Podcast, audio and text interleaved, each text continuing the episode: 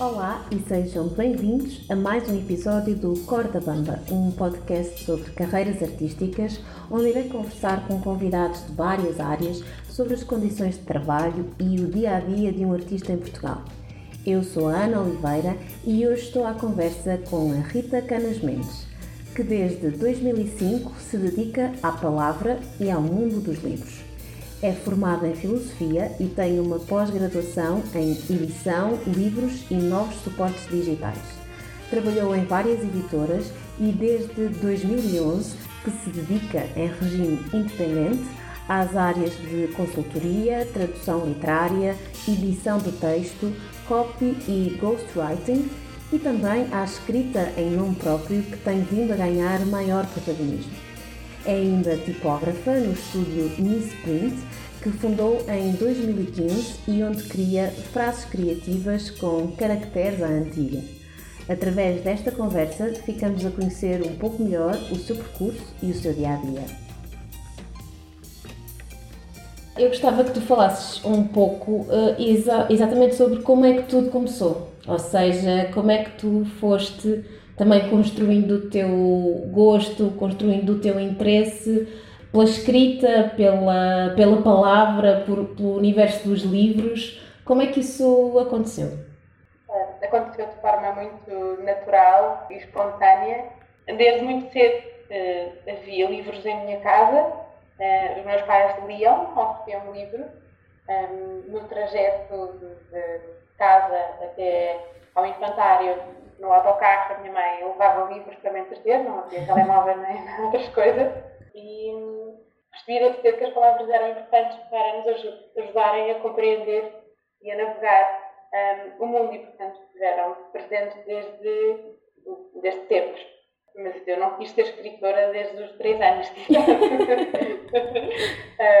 quis ser uh, arquiteta, juíza uh, e engenheira do ambiente Ok. Um, e, e, depois foi, foi, continuei sempre a ler de uma forma muito um, uh, descontraída. Uh, no início da adolescência, uh, tornei-me assim uma leitora mais, mais assídua uhum. e quando tinha por volta de 13 anos, quando comecei a ler os primeiros um, romances e, e começar à procura mesmo do que havia lá em casa na estante, etc., aí tornei-me uma leitora mais, mais convicta e percebi que queria fazer parte desse mundo de alguma forma. Não pensei imediatamente na escrita, okay. mas pensei no universo dos livros em geral.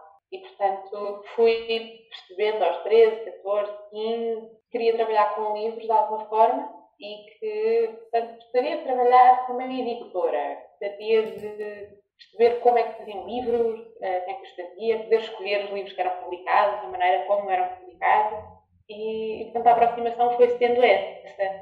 Ao mesmo tempo, tinha muito interesse por filosofia uhum. um, e decidi que teria esse o meu curso superior. Enquanto estudava, comecei logo uh, a trabalhar, portanto, fiz o curso todo em regime de trabalhadora estudante. Trabalhei uh, na minha primeira editora, uh, logo no primeiro ano da faculdade, em part-time, e fui fazendo o curso aqui. Tive dois anos numa editora, depois mudei-me para outra, depois mudei para outra, com um pouco mais de, de prestígio e experiência, fui subindo na carreira um, até, até onde pude subir. Enquanto isso, fui fazendo uma pós-graduação em edição uhum. na Universidade Católica, enquanto logo após a licenciatura em Filosofia, e enquanto trabalhava na editora, surgiu a oportunidade de fazer não só revisão de texto, como uh, tradução fui fazendo essas, essas duas coisas a par das minhas funções nas, nas editoras. Okay. Em 2011 uh, eh, houve uma reestruturação na, na, editora onde eu trabalhava uh, e eu fui muito surpreendida com um convite para sair, coisa que, nunca reparei de forma alguma. Aliás, eu, eu ia em, em, viagem à Feira do Livro de Frankfurt de, três dias depois, com já tinha hotel e voo marcado, foi mesmo assim a maior surpresa sempre Nunca me foi muito bem explicado porquê, depois entretanto saíram outras pessoas também. Enfim, acho que foi tudo muito alheio a mim e à minha prestação, toda a gente gostava muito de mim, mas, mas aconteceu Sim. dessa forma. E um, em 2011 pensei ou me candidato a um lugar noutra editora ou aproveito para fazer uma coisa que já vinha pensando fazer há muito tempo, que era trabalhar por conta própria. Fazer uh, revisão de texto, edição de texto e tradução em freelance. Portanto, atirar-me para, para, para esse grande desconhecido e ficar uh, na corda da banda. Exato. E, e na altura uh, não teria dado esse passo de viver sozinha, mas na altura estava numa relação de longo prazo com uma pessoa que trabalhava com um vínculo fixo, portanto pude dar-me ao luxo de ser precária. E assim aquela coisa. uh, ser precária é um luxo. Mas sim, naquele momento, naquele momento sim, era, sim. Uh, era um luxo e, e portanto nessa altura uh, decidi criar uma marca registada, uh, criei um site, uh, mudei o meu perfil no LinkedIn e dois dias depois de ter sido dispensada já estava a trabalhar. Fui bater ah. às portas e, e elas começaram a abrir. abrir. É, um, é um meio, sobretudo na revisão e na edição de texto, o trabalho é muito precário, muito mal pago há pouca gente disposta a trabalhar nessas condições e, portanto, para revisores de texto, sobretudo para bons revisores de texto, nunca falta trabalho. Okay. é, é, um trabalho muito exigente, é, muito técnico, em que um, é, é preciso uma dedicação quase neurótica àquilo que se faz. Há poucas pessoas com esse, com esse perfil e, portanto, há sempre muito trabalho para pouca gente. Os preços não sobem há 10 anos, os preços por página, mas uh, trabalho não falta. E, e, portanto, esses foram os primeiros trabalhos que agarrei. Depois, com o tempo, fui um, eu própria despedindo os clientes que me interessavam menos, portanto, o trabalho, quando as condições não eram ideais. Claro. Um, e aos poucos fui conseguindo assegurar trabalhos melhores, mais interessantes, e pronto, fui, fui construindo por aí a carreira possível. Entretanto, ser freelancer também me deixou algum tempo para a escrita. E então, além de trabalhar nos textos de outro, com o tempo fui uh, escrevendo uh, os, meus, os meus próprios livros. Comecei com um guia prático, numa área que dominava bem, que era precisamente o mundo editorial, onde já trabalhava há 10 anos. E depois desse livro sucederam-se outros, dos quais já podemos falar a seguir. Pronto, Sim. agora vamos falar. próxima pergunta. Sim. Mas, mas aqui o meu currículo completo. Exato, exato, era mesmo, é um currículo o, o teu currículo. Um, mas o, o, que te ia perguntar é que um, essa vontade de escreveres e de escreveres as tuas próprias palavras, os teus próprios livros, já vinha de trás? Vinha de trás, assim, muito reprimida, eh, muito escondida. ainda hoje, ao fim de seis ou sete livros publicados e com mais uns quantos a caminho, ainda hoje tenho um certo tesouro em dizer que sou escritora. Porquê? Uh, meus livros, publicando as coisas. Sim. Enfim, escritor. Escritor é alguém que já tem uma carreira consagrada, há aquela ideia do, do escritor. Mas vou perdendo esses pruritos cada vez mais. Cada vez menos hesito em apresentar-me como escritor. Sim, senhora, que eu faço. Vivo da palavra, seja escrevendo, seja traduzindo. E, e a tradução literária e ensaística é aquilo que eu faço para ganhar o pão, vá, uhum. nos dias úteis. Uh, a escrita ainda uh, acontece não só por lazer, às vezes escrevo a convite de, de, de editoras ou, de alguns clientes, mas um, a escrita que tem ganho protagonismo ainda não é o meu, a minha principal fonte de rendimento. Mas um, a vontade de escrever já esteve lá desde sempre. Havia uma certa reticência em assumi-lo por uma questão de a baixa autoestima, de ah, o que dizer não interessa a ninguém Uh, já foi tudo dito. Uh, eu tenho, à minha volta, tenho as estantes cheias de obras maravilhosas que eu tenho para acrescentar a isso. Sim, esse género, esse género de raciocínio. E, portanto, a maior barreira a vencer foi mesmo a de, a de acreditar que, sim, eu tenho qualquer coisa a dizer, não é a melhor coisa do mundo. O mundo passava bem sem, sem os meus livros, provavelmente, mas até pode ser interessante uh, pôr isto cá fora. E é daquelas coisas se vai ganhando coragem devagarinho. A pessoa faz o primeiro e percebe, ok, não correu mal, eu não morri de vergonha, me limpou, é praça pública. Ok, se calhar tenho aqui uma ideia, posso pensar para o próximo. Assim, entre, entre o medo e a coragem, eh, fui oscilando uh, e, e, hoje em dia já tenho muito mais uh, coragem do que que, do que medo. Os primeiros passos custam sempre um bocadinho. Claro. Tinha uma certa. Enfim, ainda não tinha também construído, criar uma voz suficientemente madura ou ainda não estava tão segura de mim quanto isso. E uh, tem de haver um mínimo de autoconfiança e um mínimo de segurança naquilo que estamos a fazer para decidir avançar. Avançamos sempre com medo, mas um, tem de haver um mínimo. E enquanto eu senti que não tinha, de facto, esse mínimo garantido, não me senti com coragem para, para avançar. E era assim um, um segredo bem guardado que algumas pessoas conheciam que eu gostaria de escrever eu própria, em, em, nome, em nome individual, não para outras pessoas, não como pseudónimo, não como tradutora, mas escrevendo mesmo em nome de Rita. E ainda no, no, no, ramo da palavra, uh, também tens, ou também criaste a dada altura, a Miss Print, não é? É verdade, é verdade. Os meus livros são todos muito diferentes entre si uh, e isso Sim. reflete um aspecto da, da, minha personalidade, que é o facto de os meus interesses serem muitíssimo variados. Uh, eu tenho um livro escrito sobre o mundo editorial, tenho um livro escrito sobre o mundo das agências funerárias, tenho uma, história, uma história para crianças, Exato. crianças de todas as idades, mas uma história apontada para, para esse público. Um, e depois tenho um guia prático sobre, um, sobre provas de corrida. E de facto os meus interesses são, são múltiplos. Um, e um dos meus interesses é a tipografia, eu, da qual eu já gostava muito, mas descobri a sério em 2012, quando fiz um workshop com um tipógrafo americano que veio a Portugal dar, dar esse curso e fiquei uh, apaixonada. O workshop foi feito na oficina de TEC, é uma associação uh, ligada às artes gráficas, uhum. faz um trabalho incrível de, de recuperação, de preservação e divulgação de diversas artes gráficas, como a tipografia, a tipografia e, e outras. E desde então que fica completamente apanhada, porque a tipografia conjuga a, a palavra e o aspecto gráfico. Sim. Dentro da filosofia da área que mais me interessavam eram a filosofia da arte, a estética. Tenho, tenho bastante interesse por um, artes gráficas, arte contemporânea e na tipografia, como eu a pratico, não é aquela tipografia tradicional de quem faz cartões de visita uhum. e postais, é mais quem faz posters e, e procura fazer assim, algumas inovações conceptuais.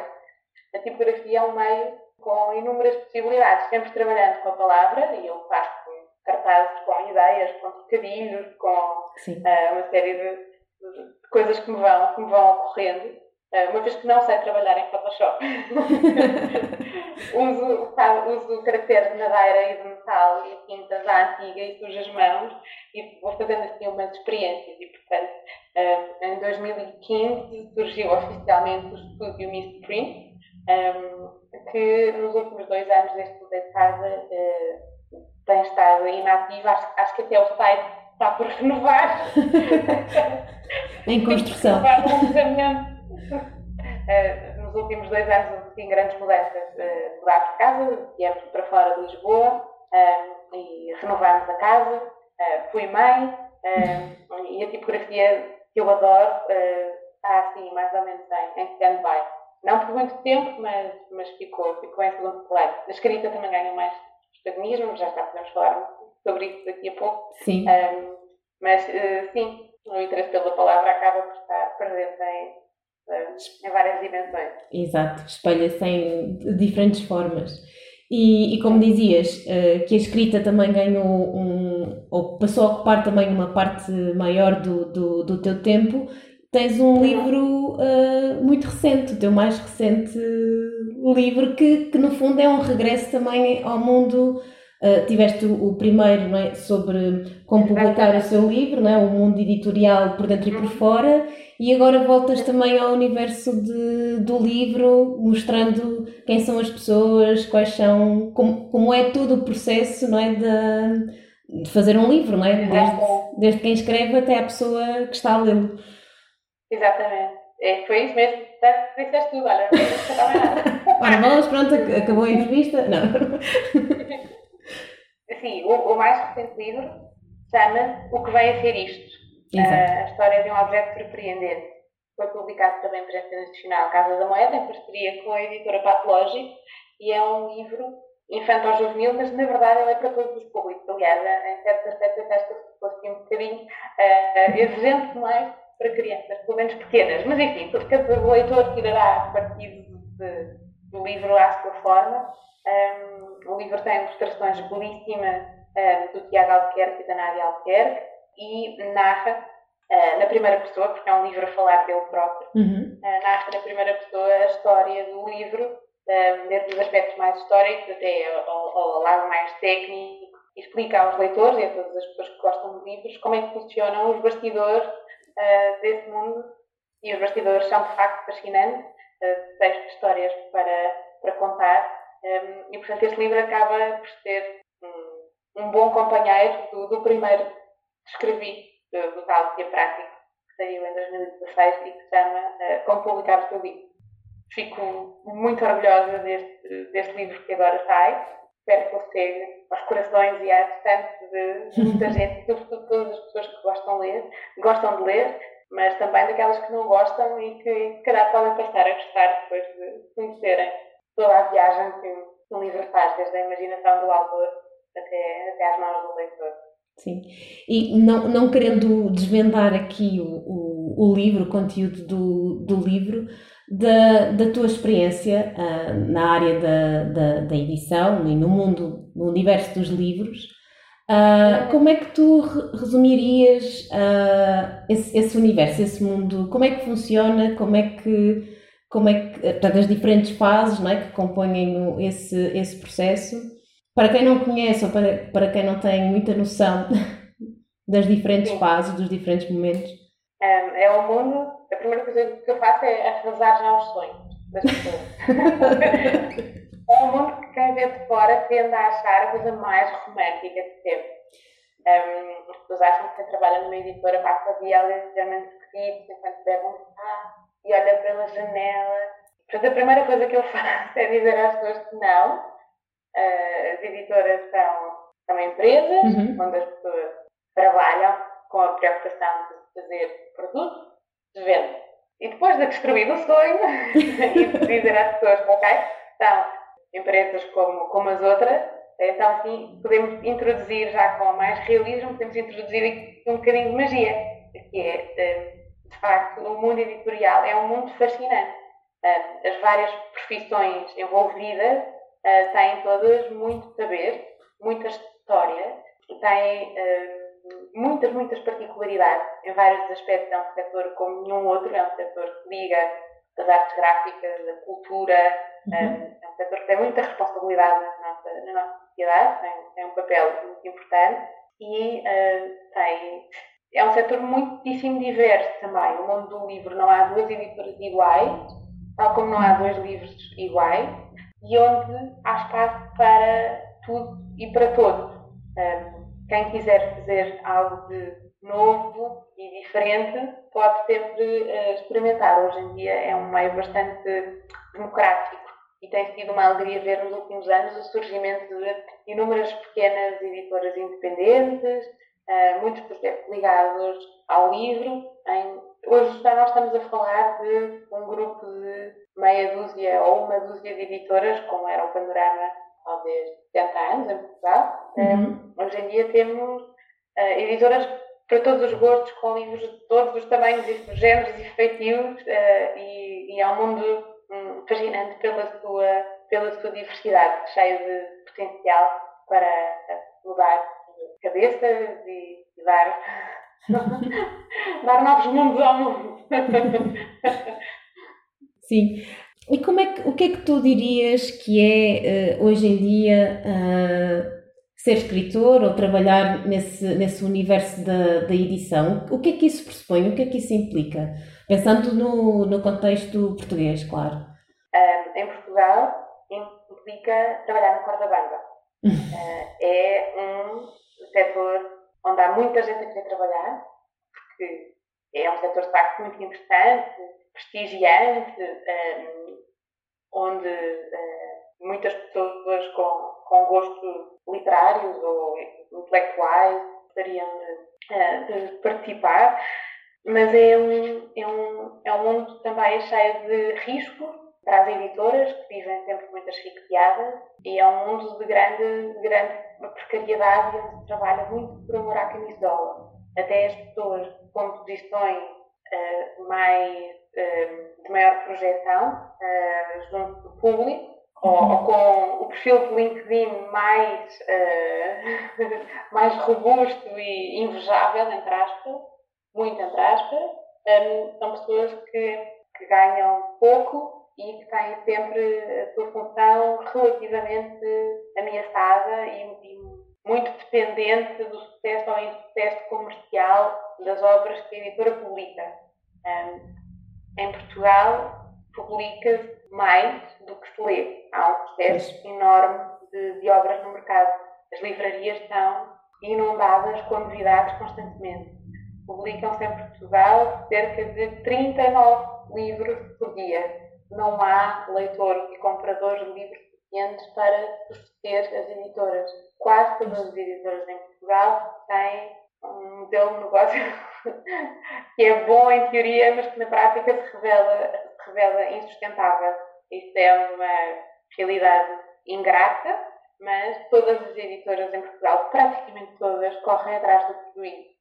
Isso faz com que depois uh, todas as editoras tenham menos pessoal do que aquilo que na verdade precisariam, uhum. faz com que toda a gente que trabalha horas extra, faz com que todos os uh, profissionais independentes que trabalham para as, as editoras, estamos a falar de capistas, designers, paginadores, um, ehm, tradutores, revisores, editores e uma série de, de outras funções, essas pessoas recebem pouco. Uh, recebem muitas vezes a 70 e 120 dias, é um meio muito precário, diria, talvez não tão precário como talvez o teatro ou a dança, uhum. um, eh, que são mais ainda, talvez mais de nicho e ainda mais, e ainda mais precário, mas a edição está sempre, sempre em risco. É uma profissão de, de risco, mesmo que os editores, mesmo os donos das editoras vivem numa aflição permanente é rara a editora estar folgada. E quando está folgada, em termos financeiros, essa folga, regra geral, não, não dura muito.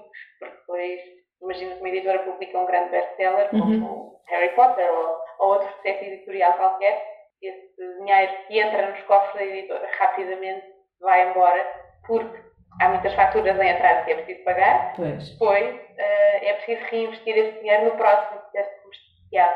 Cada livro que publica nunca tem uma garantia de, de, de sucesso. Há livros que correm muito bem contra todas as expectativas, há livros que correm muito mal, quando esperava que fossem o maior best-seller, e as editoras nunca sabem à partida se a aposta vai compensar ou não. Portanto, é um meio onde diz toda a gente muito aflita. Uhum. Um, há muita gente que gosta de ler, mas em Portugal como somos um país um, pobre, onde as pessoas Sim. gastam, uh, não têm muito orçamento para a cultura, e quando têm, muitas vezes não é em livros que gastam, uh, ou consomem livros de outra maneira, que não, não, não a compra, sei lá, recorrendo à biblioteca, um, ehm, mas não temos em Portugal uh, muito mais leitores e compradores de livros do que, eu diria, números por alto, umas 500 mil pessoas. E isso é muito pouco, é pouca gente para sustentar um, um, um mundo tão vasto. E, Sim. e, portanto, é um mundo onde se trabalha bastante por, por amor à camisola e isto no caso da edição, trabalhar uhum. em edição. Depois trabalhar como escritor é diferente. Em alguns aspectos é ainda mais precário, porque, enfim, os rendimentos da propriedade intelectual são baixíssimos. São muito raras as pessoas que conseguem viver da escrita propriamente dita. Depois, como escritor, tem-se uma liberdade que um, essa é a vantagem dessa liberdade, liberdade que nunca se tem como editor ou como uh, trabalhador de uma editora. Tem-se liberdade para descrever uh, aquilo que se quer, ou tem-se liberdade para, enfim, um certo exercício de, de, de, criativo, mesmo quando está a responder a uma encomenda. Por exemplo, agora estou a escrever um livro que me foi encomendado, foi-me encomendado um trabalho sobre um determinado tema, então eu tenho esse constrangimento, mas desde que cumpra o prazo e apresente um trabalho com, vá lá, os critérios mínimos de, de qualidade, tenho muita liberdade para me, para, para me movimentar e, e essa é a recompensa. Enfim, o trabalho é tão mal pago que acaba por ser uh, o aspecto mais gratificante é, é esse. dá muito trabalho tentar viver disto. Uhum. É preciso estar constantemente a trabalhar, é preciso estar constantemente disponível para uh, propostas que, que, surgem, é preciso saber escolher bem os projetos, é preciso ir, uh, ir dando a cara, também é muito cansativo estar a aparecer, lembrar as pessoas, olha, estou aqui, olha, estou disponível, olha, eu existo, olha, eu gostava de agarrar um, esse projeto, olha, se fizeres qualquer coisa, lembra-te de mim, um, e depois fazer aquela um, autopromoção nas redes sociais para não cair no esquecimento. Hoje em dia, uma editora espera que os seus autores alimentem uh, uma base de leitores e que sejam quase claro. influencers. Isso, tudo isso é trabalho. Tudo isso são claro, horas perdidas ao computador a cultivar uma certa imagem, a comunicar de uma determinada maneira. Portanto, ser escritor não é estar. Lá está uh, agarrar uma taça de chá e olhar pela janela, à espera pela inspiração. Uh, é, é, um trabalho uh, suave, que pode ser muito gratificante e que e cuja gratificação, infelizmente, continua a ser usada como uma desculpa para remunerar menos do que devido. Exato, sim, sim. Por acaso eu tenho tido a sorte de trabalhar com. Sorte não, sorte de saber escolher e, e enfim, Sim, uh, trabalho, é trabalho. Mas uh, tenho tido a sorte e, e, o talento de trabalhar com, com, com clientes um, impecáveis e muito respeitadores do, do meu trabalho, e, mas sei de casos de pessoas que dão, que dão mal e, portanto, é, é um percurso arriscado. É muito gratificante, mas tem os seus, tem os seus perigos. É, é preciso saber, saber navegar. Sim, sim. Sim, claro, e lá está, não se vive só desse lado gratificante e dessas recompensas não monetárias, não é? São muito boas. Sim, mas... Exatamente, exatamente, exatamente. Bem, mas tu praticamente já me respondeste à pergunta que eu te ia fazer a seguir, que era precisamente então como é que se faz, ou seja, que estratégias ou quais têm sido as tuas estratégias para conseguires construir o teu, a tua carreira, o teu percurso uh, nesta área, seja enquanto escritora, que, que tu já falaste uhum. agora um pouco uh, dessas estratégias, seja uhum. um, enquanto fazendo trabalho de edição, de, de revisão, de tradução. Uh, uhum. Como é que se faz? Como é que se consegue? Não há propriamente um segredo ou uma fórmula mágica. Claro. aquilo que eu tenho para partilhar é aquilo hoje em dia qualquer profissional tem para partilhar também. Primeiro é fazer o trabalho de casa, estar atento ao mercado uhum. onde quer trabalhar, um, prestar atenção para depois não ter de gastar energia mais tarde uh, com a fazer descobertas ou perguntas. Portanto, fazer o trabalho de casa de, de antemão. Uh, há pessoas que me vêm perguntar ah, como é que tu entras para o mundo da edição? E eu penso, vêm-me perguntar isso a mim? eu não sou o Google, faço, faço o trabalho eu, eu, eu adoro partilhar dicas e passo a vida a ajudar pessoas, mas um, a informação está aí. Se as pessoas Sim. querem descobrir como trabalhar numa editora, uh, façam um bocado o que eu fiz. Vão à procura de anúncios de emprego, vão contactar a editora diretamente, procurem contactar a pessoa certa, descubram os contactos no LinkedIn, uh, apresentem, tentem transmitir a melhor imagem possível de vocês próprios e do vosso trabalho. Procurem um, formação que, que esteja adequada à, à área. Isso são coisas bastante do, do bom senso. Uh, fazer o trabalho de casa é, é a base. Ter assim, essas ferramentas uh, mínimas. Saber o que se vale, saber o que se quer e o que se deve fazer para lá chegar. Uhum. Depois, o lá chegar é mais difícil. Aí é preciso Sim. fazer um, um bom trabalho, antes de mais, quando finalmente alguém nos dá uma oportunidade, é preciso saber agarrá-la. Há pessoas a quem é dada a oportunidade e depois uh, não entregam trabalho antes do prazo, ou entregam um trabalho verdadeiramente fraco, ou, enfim, deitam, deitam uh, a oportunidade a perder. Portanto, uma vez recebendo a oportunidade, uma vez conseguindo conquistar a oportunidade, depois é, é saber provar, uh, saber provar o que vale. Portanto, levar o trabalho a sério, fazer os possíveis por, por cumprir e, e enfim, não cumprindo, então ter uma boa justificação para, para, o, não, para o não se ter cumprido. E depois fazer isso sucessivamente, até que as pessoas para quem trabalhamos uh, passam a encarar-nos como alguém competente e fiável. Quando se é competente e fiável, e alguém já reconheceu isso, torna mais fácil conseguir o trabalho seguinte. Portanto, o mais difícil, eu diria, é furar, porque, uh, como em qualquer meio, há sempre falta de alguém que seja bom, disponível, bom profissional, disponível e, e de preferência boa pessoa. Não sejam, não sejam idiotas, arrogantes, sejam mal criados, sejam, sejam amáveis, sejam generosos, simpáticos. E um, muita gente não repara nisso, mas eu acho que faz diferença. Eu sempre reparei em quem, em quem diferenciava por estes fatores. Eu continuo a achar que, que a simpatia uh, é, uh, é um fator diferenciador a boa educação também, também é importante claro. e a médio e longo prazo isso, quanto mais não seja por esse fator utilitarista, a médio e longo prazo isso compensa. Um, não só nós somos mais felizes, mas como o nosso nome passa a ser uh, referido quando, lá está, quando surge uh, a necessidade de chamar alguém. Claro. Quando somos uh, competentes, o nome começa a espalhar. passa a ser mais fácil alguém sugerir o nosso nome a terceiros. Passa também a ser mais fácil para nós e irmos contactar terceiros tendo já trabalhado com primeiros e segundos. Claro. Uh, portanto, curando uh, a, a, barreira inicial, que é talvez a mais difícil, um, a seguir passa a ser mais fácil conseguir o trabalho seguinte, o trabalho seguinte, o trabalho seguinte. E depois, com o tempo, vai-se aprendendo um, a dizer que não a algumas coisas que francamente não interessam, porque há clientes que não interessam, há trabalhos que não interessam, e vai-se aprendendo também a ir à luta, uh, e a não desistir.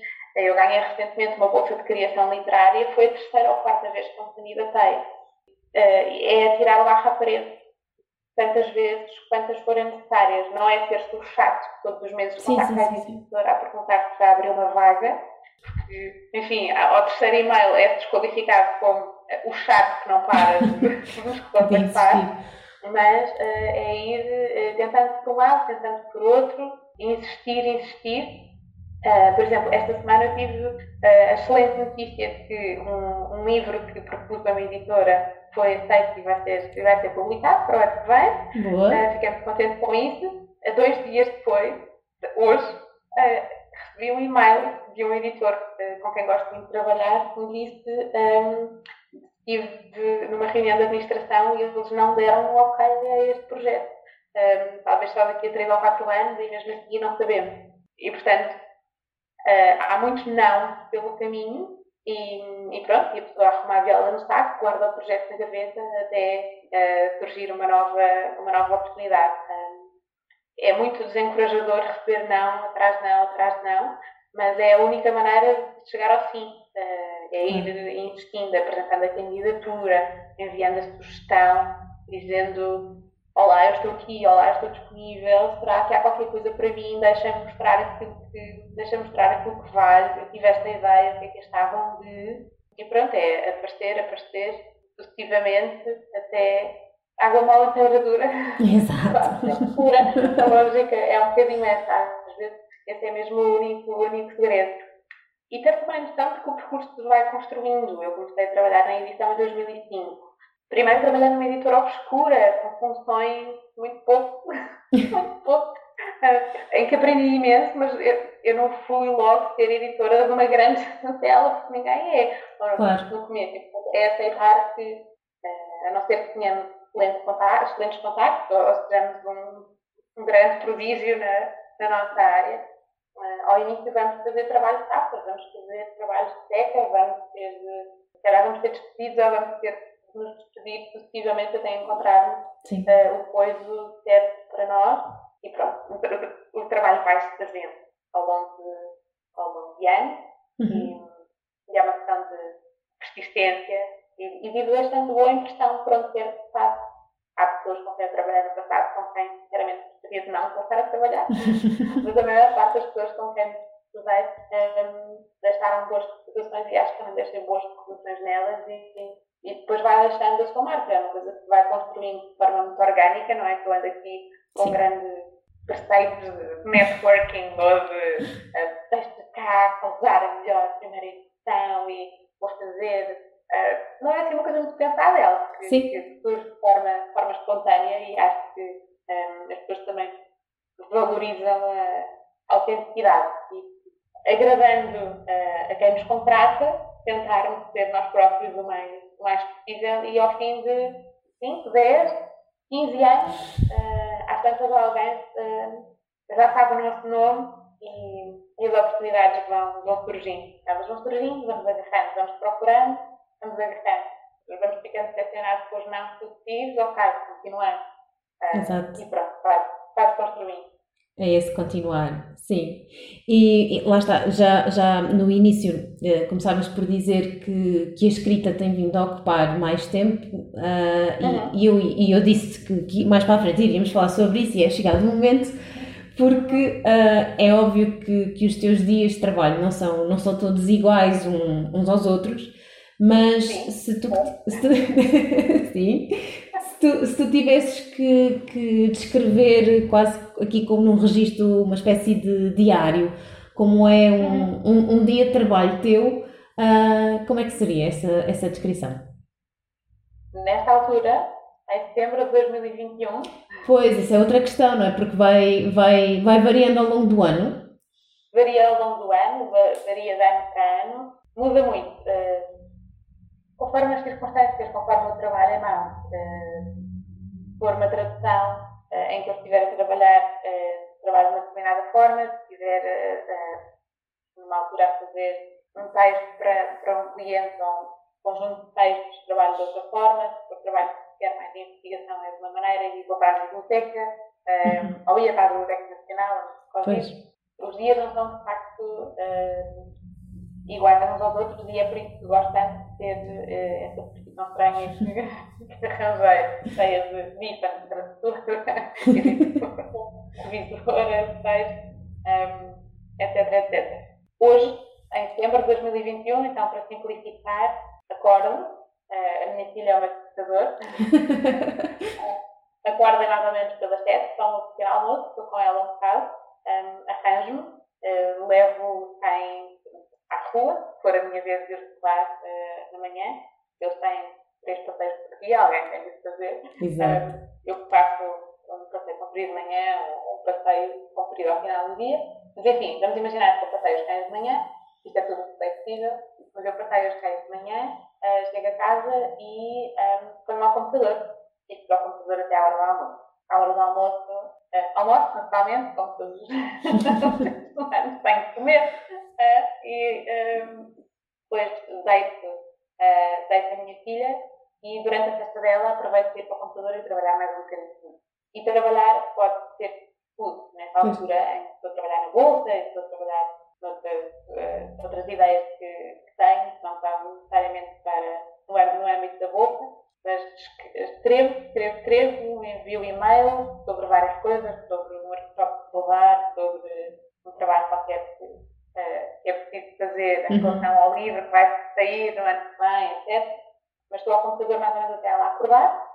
Uh, depois dela acordar, fico com ela, da parte da tarde, até ao final do, uh, do dia. Depois chega a hora de jantar, dar o banho, vai descansar. Depois de deitar, tento o mais possível não voltar para o computador. Mas às vezes, tem de, às vezes tem de acontecer antes dela os meus dias eram uh, mais, mais lineares, eram todos passados, todas as horas disponíveis eram passadas para o computador. Às vezes de manhã ia dar uma corrida, ou fazia o passeio de cães enquanto, enquanto corria, e à noite estava com amigos, ou enfim, mas entre, entre pandemia e bebê, um, os dias têm sido mais, uh, mais de casa e, e, mais ou menos neste registro de trabalhar nos, uh, nos intervalos enquanto ela está comigo, decidimos de ficar com ela em casa uh, pelo primeiro tempo, talvez até aos 3 anos, vamos ver se conseguimos resistir, porque trabalhar em casa é um desafio. Pois, imagino Quando sim. eu era pequenina e, e dormia uh, mais durante o dia, uh, era uma coisa. Agora ela já tem meio, já se ama muito por nós,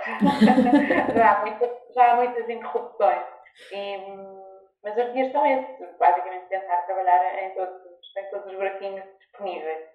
Uh, quando ela for para a escola já voltarei a ter um, um horário mais profissional, vá, das 9 às 5. Eu sempre tentei, apesar de ser freelancer e não ter dois dias iguais, sempre tentei Sim. manter uma certa regularidade. Rotina. Preservar os fins de semana uh, para descansar artificialmente, preservar as noites para, para também distrair e fazer outras coisas que são, são necessárias. Ver uma série, por exemplo, na televisão Sim. é importante para o meu trabalho. Eu, como professora, tenho que estar uh, sempre ao corrente de referências da, da, da cultura pop, etc. Um, e também sempre tentei tirar pelo menos 22 dias de férias por ano. Já que não tenho décimo terceiro e décimo quarto mês, ao menos tenho um mês de férias como, como, como o resto da, da maioria da, da população em idade ativa.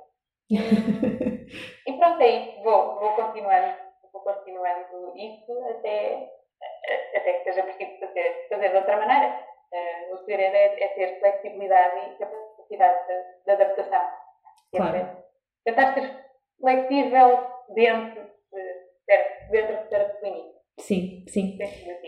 E, e, quando dizes sentar-te ao computador, era aquilo que, que, referias no início, não é? Depende do, do que estás a fazer, mas isso tanto implica trabalho de tradução, trabalho de revisão, trabalho de autopromoção, trabalho de fazer candidaturas. Uh, Exatamente. De, de, procurar essas as oportunidades, não é? Exatamente. É, é isso mesmo. Hoje em dia faz mesmo tudo ao computador. Pois. Uh, tudo atrás do, do, do ecrã. E, e, que projetos é que tu tens para, para o futuro, para um futuro próximo? É, nunca consigo pensar no futuro uh, nem a nem a longo prazo. Em geral, é a curto prazo que, que penso. Penso em termos de meses, que vou estar a fazer esse mês e, e nos próximos, e nunca penso num horizonte assim muito para lá de um ano. Uh, Sim. Não sei o que é que vou estar a fazer para o ano para algumas pessoas seria certamente aterrorizador. uh, para mim é, é mesmo o que me permite manter interessada naquilo, naquilo que faço. Me morria de férias se só fizesse uma coisa. Uhum. Não seria uma boa contabilista, por exemplo. Todos os dias lidar com o número. Não sei se calhar os, contabilistas têm vidas aventureiras e eu é que não, eu é que não tenho. Uh, vai na volta, vai na volta e sai. Nunca se sabe. Não conheço nenhum contabilista, mas, mas seria certamente enriquecedor conhecer. Bom, tirando essa parte, meio ponto, voltando, voltando à pergunta, o que é que eu vou estar a fazer nos próximos tempos? Ora bem, eu estou a escrever um, um texto para, no âmbito da Bolsa de uhum. Criação Literária que, que tive a sorte de receber. Portanto, aqui até ao final do ano esse vai ser um, o meu, meu foco principal. No entanto, uh, é muito difícil uh, trabalhar só numa coisa, como ter várias bolas no ar. Caso contrário, começo a sentir-me um bocadinho sufocada e a ênfase posta naquele trabalho passa a ser grande demais e, portanto, eu prefiro ter algumas distrações, assim posso procrastinar naquela esfera, mas ao menos procrastino sendo útil uh, e avançando noutras coisas. noutras coisas. uh, e, portanto, tenho sempre duas ou três ideias em, em, em banho-maria em, que vou, em que vou trabalhar. E, portanto, além uh, do texto para a Bolsa de Educação Literária, uhum. tenho, um, estou a escrever um, a biografia de uma, de uma figura muito importante da, da arte portuguesa.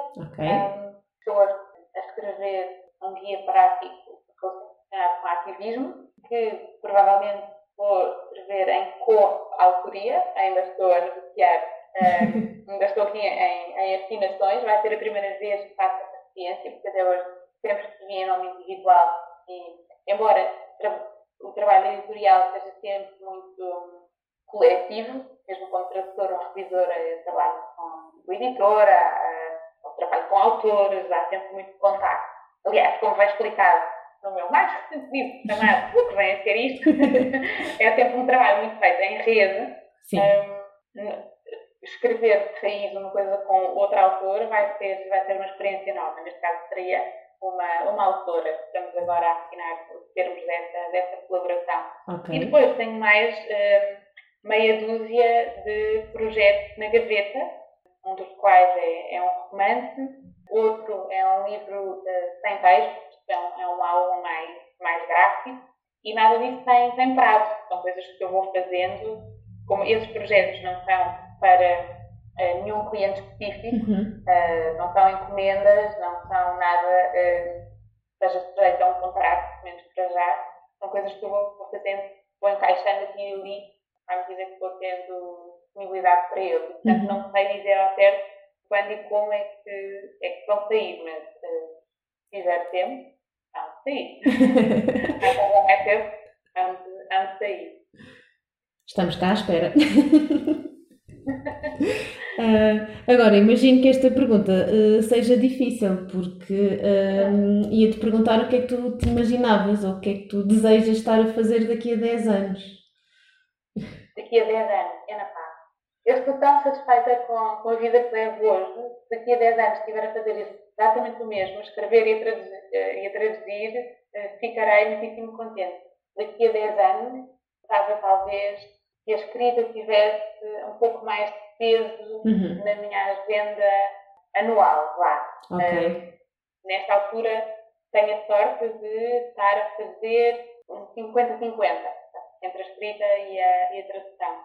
não me importava que fosse 70-40 ou 70-30 com mais ênfase para a escrita. Eu gosto muito de traduzir, acho que vou querer sempre traduzir, mas gostava de conseguir uh, dedicar mais tempo mais tempo para a escrita do que tenho conseguido até agora, porque as ideias não faltam, falta mesmo uh, tempo, espaço e, e possibilidade, como é uma atividade menos bem remunerada do que a tradução, para todos os efeitos, em que o rendimento não é, não é certo.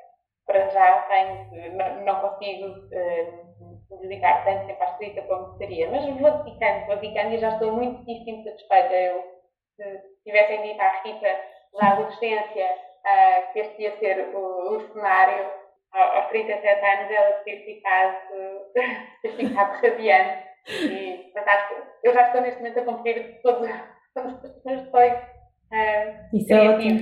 Uh, e, e, portanto, daqui a 10 anos estiver a fazer exatamente o que estou a fazer, estarei realizadíssima.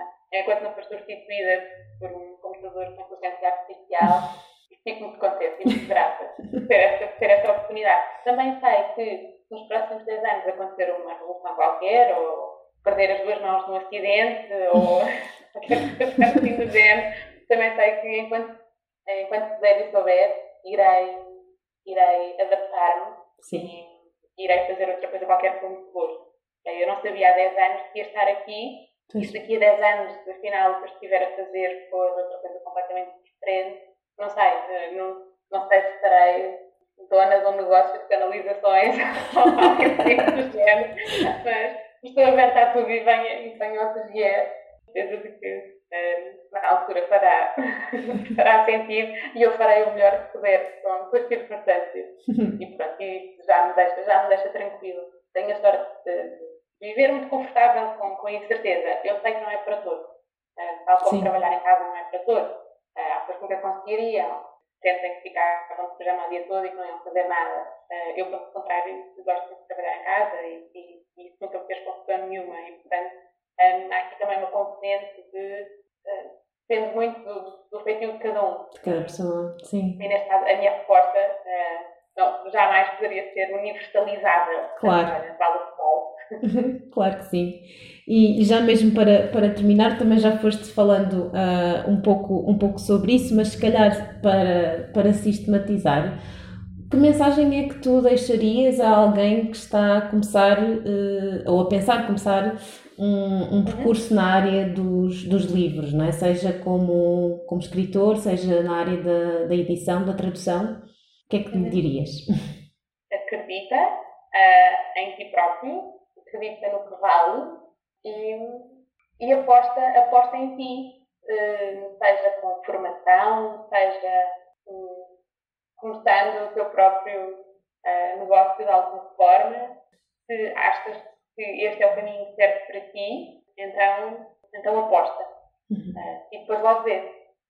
Porque se não resultar, saber desistir também é uma virtude. E eu acho que Sim, sim. Eu lembro da minha mãe criticar a minha falta de persistência. Um, eu desistia facilmente e eu acho ainda hoje que, que o facto de, de, saber desistir quando a coisa não está a correr bem também é importante. Sim, sim. Um, há pessoas que passam, uh, tiram um curso superior inteiro quando já perceberam logo no primeiro ano que aquilo não é para elas e hum, não percam tempo, não passem para a próxima, não há problema nenhum em que isto não está, está a experimentar outra coisa. Mas, se virem, de facto, é uma coisa que lhes interessa, um, sobretudo se acharem que não conseguem estar uh, noutra área, que é só mesmo isto que se vêm a fazer, então, sim, vale a pena investir, investir, investir. E se não há nenhum projeto que vos acolha, uh, pensem em criar negócios próprios do vosso projeto, vão à procura de apoios, financiamento, bolsas, falem com outras pessoas, mexam-se. Um, não é fácil, não é de facto nada fácil trabalhar uh, em cultura em Portugal e o mundo dos livros é, é, muito, muito competitivo, há sempre muito mais oferta do que procura e isso torna as coisas bastante complicadas, mas há espaço para gente boa, há uhum. sempre espaço para quem faz as coisas bem, há sempre espaço para quem trabalha por gosto e se não há espaço, abram vocês o espaço. Pode fazer, pode fazer todo sentido, às vezes pode ser isso exatamente o que está a fazer falta e, portanto, não, um, não desistam à primeira, à primeira confraria base. Sim, sim, parece-me um, um, um, bom conselho, uma boa sugestão. Ah, eu vou dizer para façam trabalho de casa, pá. Façam trabalho de casa, não é difícil. Há o Google, vão a livrarias, ah, fazem trabalhar na editora, fazem publicar para um livro, como é que eu faço? Primeiro compram o teu livro. As respostas não vão anular. Vão ao Google, vão às livrarias, vão falar com as pessoas certas, investiguem, procurem artigos jornal. Não é difícil, uh, querendo, não é difícil chegar às respostas. Uh, e tentem chegar lá por vocês próprios, porque é muito mais enriquecedor do que uh, por alguém que dá a resposta de mão beijada. Porque, primeiro, pode ser a resposta errada depois um, não aprendem um monte de coisas que se aprendem acidentalmente enquanto andamos, enquanto andamos nós próprios à procura de respostas. Portanto, nunca é tempo, nunca é tempo perdido. Uh, é bom ir às fontes boas, mas uh, também é bom andar à procura. Pelo meio da floresta à procura do caminho. Portanto, esta mesma influência, lançarem para o caminho. Sim, e fazê-lo faz parte, não é? Sim. ok, muito obrigada, Rita. Obrigada pelo convite também.